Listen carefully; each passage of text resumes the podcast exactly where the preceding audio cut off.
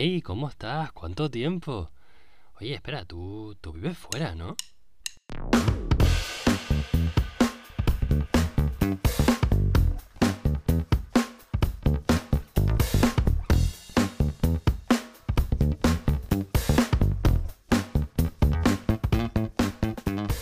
Muy buenos días, buenas tardes o buenas noches, te habla Alejandro desde Ámsterdam y esto es Busca Lifers, un podcast para españoles internacionales. Si tienes curiosidad acerca de la vida en otros países, aquí hablamos de temas cotidianos como el trabajo, la vivienda y el estilo de vida en general. Junto con Sherezade empezamos preguntando a nuestros invitados acerca de la historia de su inmigración y acabamos hablando de lo que surja. Este episodio es la segunda conversación con Damián, el responsable de la calidad de traducciones de Booking.com. La conversación continúa desde el episodio anterior, por lo que te recomiendo que escuches ese primero. En este tocaremos temas como el idioma, yoga, el clima y, como no, de si volver a España o no. Conversación retoma el tema de la dieta vegana. Soy ex vegetariana. No, no, llegué nunca al punto de vegano porque soy muy sociable y quería tener amigos para salir ya. y para comer. Y también, siempre que conocía a un vegano, veía intransigencia.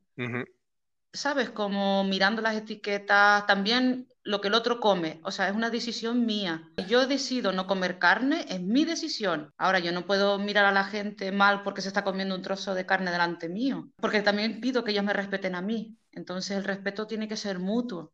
Damián, tú conmigo siempre has sido muy respetuoso, aunque yo tengo curiosidad por, el veganismo y cuando como contigo me como un plato vegano a gustísimo. Eh, la verdad es que a mí tú nunca te me has puesto de esa manera tan intransigente. No, como, mira, como no, sí que no lo hago en primer lugar un poco por tema estratégico, ¿no? Porque si yo me pongo intransigente contigo, a ti te voy a generar rechazo hacia mí y hacia el veganismo. Sí. Claro, Entonces, no, o sea, yo creo que es bastante, o sea, es en, puro en- en marketing. una gran parte es bastante marketing, evidentemente. Pero no, yo creo que, pues como con todo, ¿sabes? Creo que en este tipo de historias, pues se gana mucho más si aceptas hacer un trabajo, pues de empatía y de que la gente se interese en ti, en tus motivaciones, en este caso mío, pues por ser vegano y por qué lo hago y tener una conversación. Y la última vez, Ale, que tú y yo salimos a cenar por ahí, pues fuimos a un restaurante vegano, entonces pues ya Me encantó la experiencia. a mí tampoco me gusta nada la gente que te da consejos o que te da lecciones sin tú haberlo pedido, ¿no? Exacto, Entonces. ¿por qué me voy yo a poner a leccionarte si tú no me lo has pedido? Si tú no me lo has pedido es porque tú no quieres escuchar. Ni voy a gastar yo energía en contarte algo que no quieres escuchar, ni te voy a hacer a ti escuchar algo que te va a entrar por un oído y te va a salir por el otro. Sí, es mejor que te conviertas en el ejemplo, Mm. ¿sabes? Pues tú decides Exacto, ese tipo de alimentación, luego te ven que tienes la cara reluciente, que estás guapo, exacto, y, que te pregunten, oye, ¿qué estás haciendo? Sí, Entonces tú ahí, pues dices, mira, he cambiado mi alimentación, he dejado las carnes, ¿sabes? Por ahí se puede entrar mejor, porque a- al final parece que era una lucha, ¿no? Y tú, y tú no quieres entrar en esa lucha, simplemente es una decisión tuya. claro. ¿Y cómo ha sido, Damián, la experiencia del veganismo? O sea, yo pasé de, no de cero a 100, sino de 100 a cero. Pero, o sea, cocido, mm, callos, mm, todo. O sea, con- mariscadas, mm, Wow. todo, todo, todo. Y además es que, es que, bueno, me, me regocijaba y me encantaba. Y supongo que aparte de mí le sigue gustando, ¿no? Porque eran sabores que, que me gustaban y demás. Siempre he sentido, o sea, como una conexión muy especial a- hacia los animales, la ecología y demás. De hecho, mi madre se acuerda que cuando yo era pequeñito le dije que quería ser vegetariano. Yo creo que tenía, me dijo que tenía como 6 7 años y ella me dijo que vale, pero que cuando tuviera 18. Y sí, y vi dos documentales y a partir de ahí no hice, hice el cambio total. Pero lo, lo hiciste progresivamente, a base de suplementos. Me informé bastante bien con un par de contactos que tenía de amistades que son veganos también y leyendo un poquito y tal, pues un poco de la, si tenía que hacer algún tipo de suplementación y demás, pero sí, o sea, pasé de una dieta omnívora a no comer nada de origen animal. Sí que durante los creo que fueron durante los dos primeros meses, hubo como tres veces en que no paraba de pensar en gambas durante todo el día. me encanta. gambas. Y me, y me, despertaba y gambas, y me tomaba el café y gambas, y estaba trabajando y gambas, y esto durante tres días. Y entonces al cabo del tercer día me decía, a ver, esto es mi cuerpo que me está pidiendo algo que las gambas tienen, que se lo he dejado de dar. Entonces me compraba unas gambitas, me las cenaba y demás. Pero bueno, eso fue así, bastante, bastante radical, por decirlo de alguna manera. Sí. De hecho, yo cuando estaba, mm. eh, que era vegetariana, cuando, yo, cuando iba para España, las gambas siempre caían. Era lo único que, que hacía un poco de cheat lo, único, porque las gambas era algo que no, podía aguantarme las ganas de comer. Sí. Damián, además de ser un vegano, también eres un yogi. ¿Qué nos cuentas acerca de esto? A ver, siempre he tenido como cierta curiosidad espiritual, pero tampoco era consciente de el camino espiritual que iba a iniciar a través del yoga. Para mí, en primer lugar, fue un poco por, es que tampoco lo quiero llamar prejuicio, ¿no? Pero la idea preconcebida que tenía de que el yoga me iba a ayudar en flexibilidad y a relajarme. Fui a, a Delight Yoga, la escuela esta, y me compré un bono de una clase introductoria y cinco clases de prueba y demás. Y así empecé. Claro, luego poquito a poco, claro, vas haciendo, haciendo y te vas metiendo en el tema y demás. Yo empecé sobre todo haciendo astanga, o sea, muy, muy activo, bastante cañero y demás, y, me apasionaba y lo hacía seis días por semana. Y nunca estuve ni tan fuerte muscularmente, ni tal, ni flexible como, como cuando lo practicaba. Luego lo tuve que dejar por problemas de lumbares y me fui al opuesto, a hacer yin yoga. Y ahí fue cuando de verdad empecé a aprender muchísimo de, mí mismo, ¿no? De meterme yo bastante caña, ¿no? De no ser amable conmigo mismo mm. y demás. Y luego a raíz de ahí, sobre todo, la verdad que con todo el tema del coronavirus y demás este año he dejado lo que es la práctica en sí de yoga un poco más de lado, pero me he enfocado mucho más en, meditación, que al fin y al cabo yoga y meditación van de la mano. Y los beneficios son brutales. Y luego, claro, también con la cosa de que mi chico es profe de yoga y también muy yogi y demás, entonces, pues también conectamos muy bien en, ese aspecto. Y muy flexible, entonces. Eh,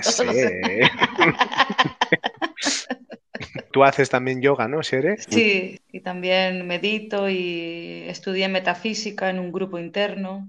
me, me, encanta todo el mundo espiritual. Es muy, muy relacionado con la mística, pero no es religión.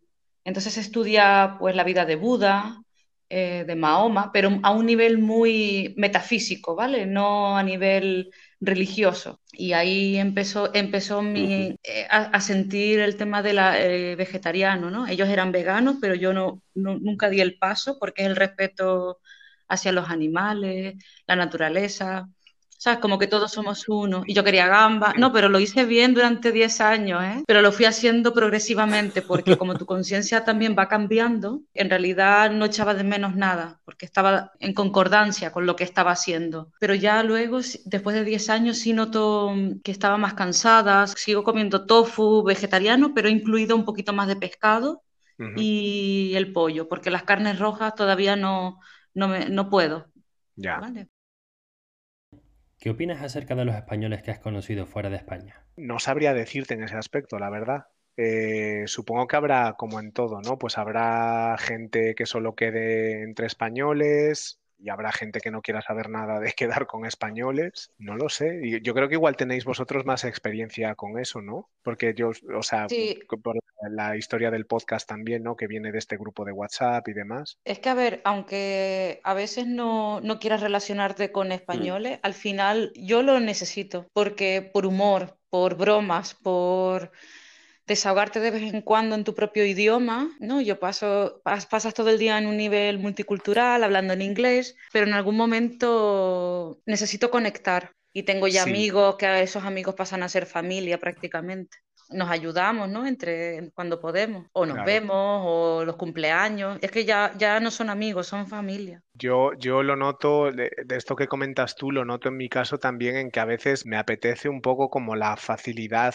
esa de, de interactuar, ¿no? Porque a veces sí que, pues notas o sea, no, no, algo raro, ¿no? Pero si estás con algún holandés, pues como las culturas son diferentes o la manera de socializar es diferente, a veces sí que incluso me pasa a veces con mi chico, ¿no? Que me hace una broma y no la entiendo. Entonces yo me quedo raro y él se queda raro. Y luego pues decimos, vale, pues la broma ha perdido toda la gracia, pero para mí nunca tuvo gracia. Pero, y, al revés. Pero entonces esa naturalidad, ¿no? Que sí que me pasa, evidentemente, cuando quedo con, con gente española y demás, que es, es una familiaridad y y como una ligereza en el buen aspecto, ¿no? De, conversar, de, entender bien los comentarios y los matices y la entonación y todo esto. Yo, eso sí que también hace falta. Mm. Yo he notado que hay una humildad muy grande, que es buena y mala. Buena en el sentido de que tenemos esa humildad que, que nos caracteriza y que somos muy cercanos y muy humanos, pero por otro lado, yo sin ir más lejos, somos muy humildes para en cuanto a nosotros y nuestras habilidades y en cuanto a vendernos. Tenemos ese, mm, ese sentimiento de buscavidas, ¿no? Nos estamos buscando la vida. No hemos venido aquí a, a ser los reyes del mundo. Nosotros, esta historia de habernos mudado tan fácilmente y de que nos recogen en coche y tal, esto es, creo que tú tienes lo mismo que yo, pero esto es una vez que me ha ocurrido en la vida. O sea, esto, esto es una historia que contar.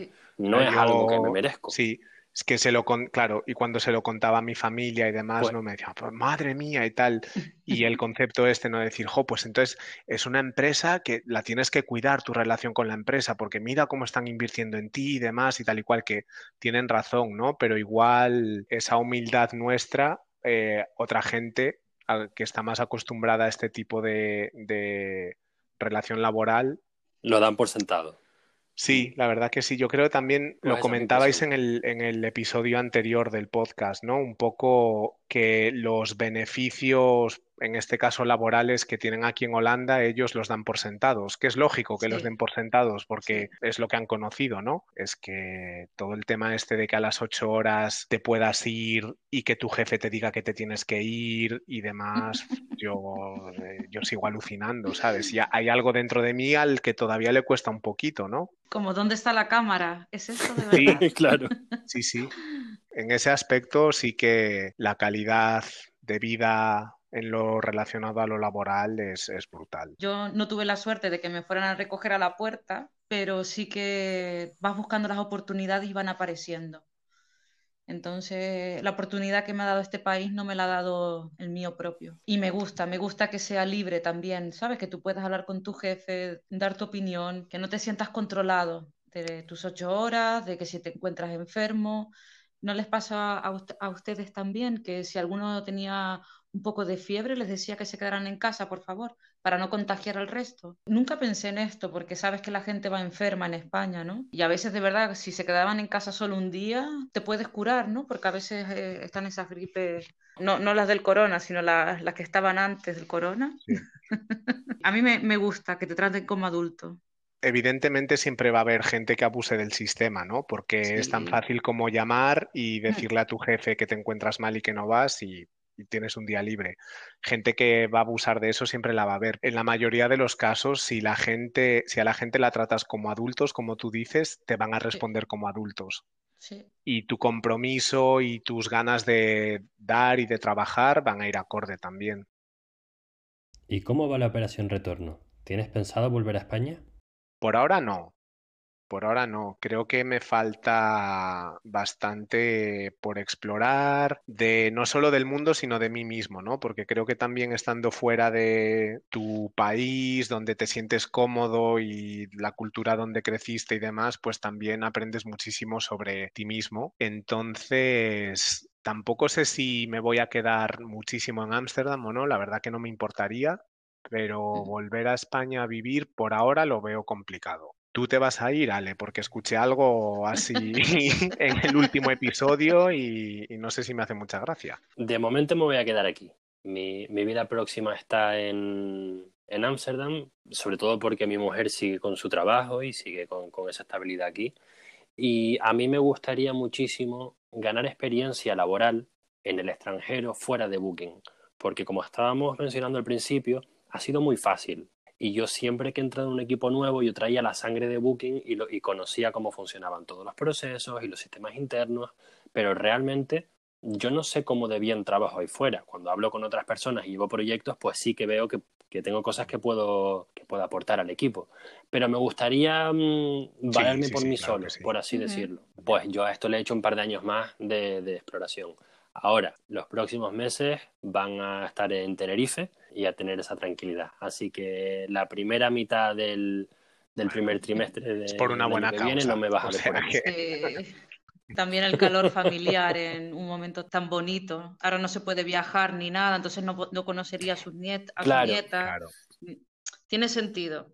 Y es una cosa muy buena porque yo he hecho mucho de menos a, mis amigos de toda la vida, a mis padres, y, siento que son muchos años ya separado de ellos. Estos meses va a ser el, el, mayor tiempo que voy a pasar con ellos y lo sé desde ya que me van a volver de quicio algún día que otros. Los voy a volver de quicio yo a ellos también. La verdad pero me va a yo ahora en diciembre hace un año que no veo a mi familia porque no fui en, a mm. Galicia las navidades del año pasado, pero fui unos, unas semanas antes para verles y demás. A mi madre la vi en febrero, o sea que no hace tanto, pero sí es, es la vez que más tiempo he pasado sin verlos y la, la verdad que, que, ya lo he hecho en falta, ¿eh? lo de poder coger el avión y en... Claro, porque una de las cosas que no me importa vivir fuera es que podía viajar cuando quisiera o cuando pudiera y no estar tan lejos de la familia. Y este año está pesando.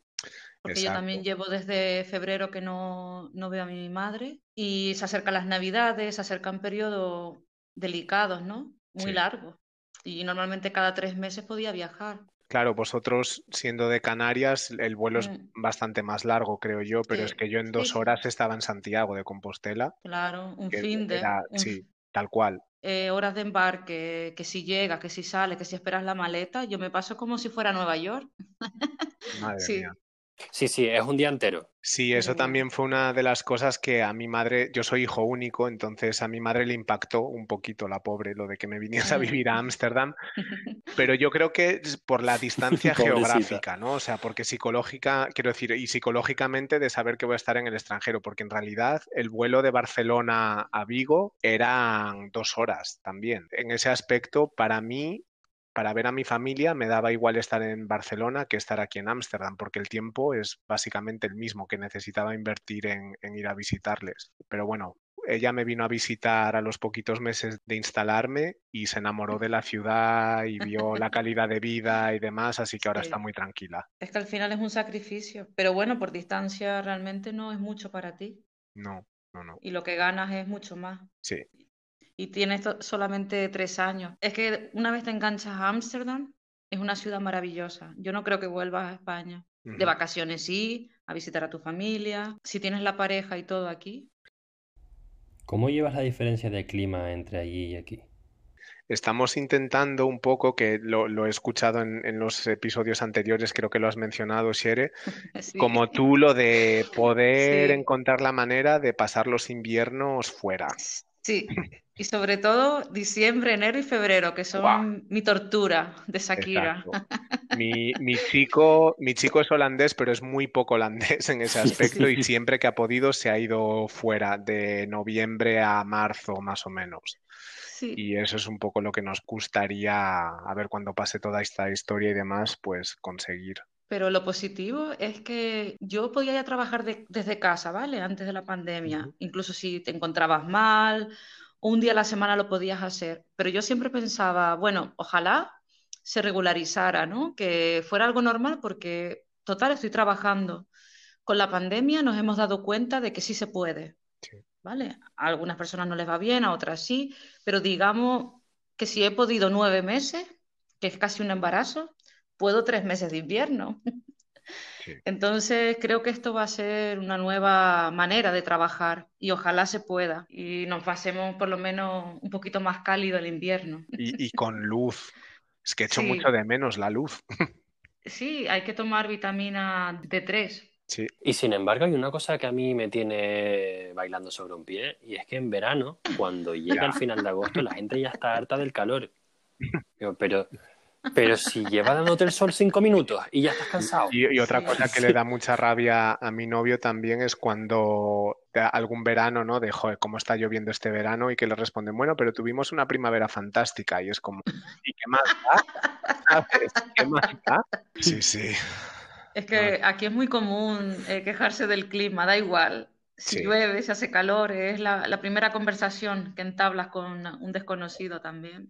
Bueno, yo me acuerdo, el, el, primer año que llegué en 2018 fue cuando hubo la ola de frío en marzo, que se helaron los canales y la gente estaba patinando sobre hielo, eh, en los canales y demás, pero que luego en contrapartida hubo ola de calor de mayo a mm. agosto, que no llovió y hacía 36 grados prácticamente todos los días y demás. Y me acuerdo que a mediados finales de agosto me fui a hacer una ruta de senderismo con un amigo mío y estábamos volviendo a la ciudad, más o menos estábamos entrando por Aiburg o algo así, y de repente empezó a llover y salió todo el vecindario a beber vino y a mojarse y los niños jugando y demás y toda la gente súper feliz de que estaba lloviendo. Y yo como, bueno... Yo que me, eh, dedico ahora al mundo de, las flores, estamos muy conectados ¿no? con, los, con los que exportan, los que plantan.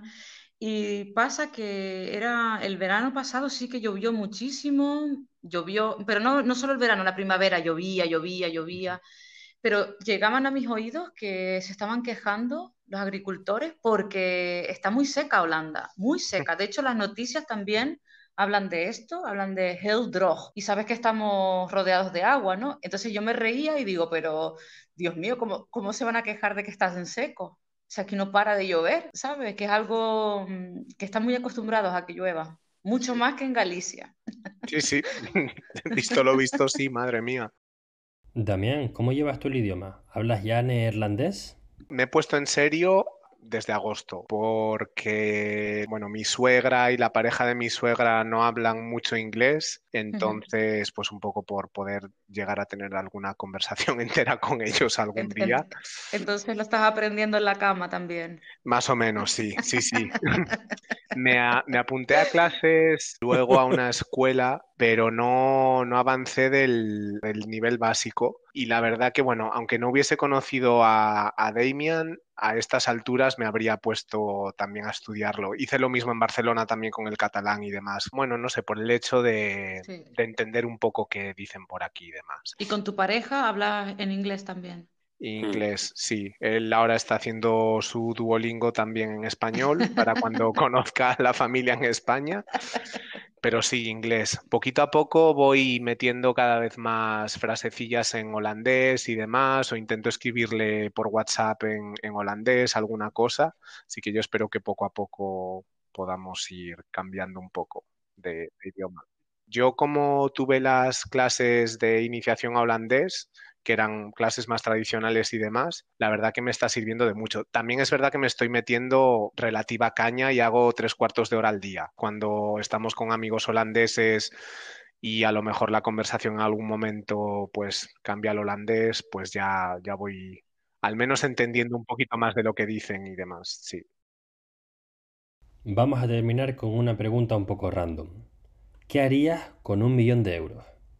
Lo tengo bastante en mente lo que haría porque juego a la lotería, entonces tengo bastante decidido ya que cuando me toque, no digo si me toca, cuando me toque, con un millón de euros me compraría un par de pisos aquí en Ámsterdam. La locura de los precios de alquiler y de los precios de compra y que cuando todo el mundo se pensaba que iban a bajar, los precios de compra Aquí se han estancado y están empezando a crecer otra vez. Entonces, un poco invertir ese millón de euros pues en una especie de seguro de poder tener un apartamento mío y solo tener que pagar facturas y tener otro apartamento que poder alquilar y si en algún momento revienta todo, pues al menos tendré una casita, ¿sabes?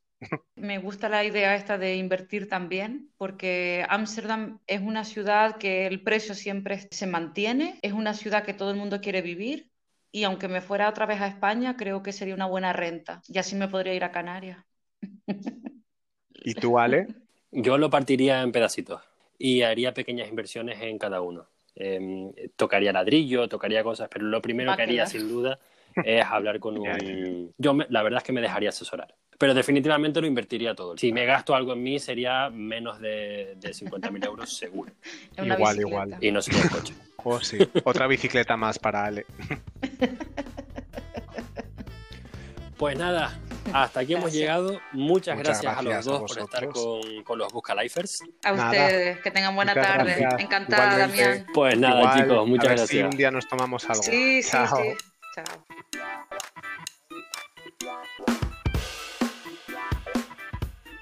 Y hasta aquí el episodio de hoy. Espero que hayas disfrutado de la conversación con Damián. Le hemos pedido que esté atento a la sección de comentarios de Instagram por si quieres discutir algo con él. Y si tienes tú algo que contarnos a nosotros y no usas Instagram, puedes enviarnos un email a buscalifers.gmail.com Intentaré contestarte en menos de 48 horas. La semana que viene, o sea, este jueves, tenemos nuevo episodio y vamos a hablar con alguien que volvió a España, pero volvió a salir eh, horrorizado.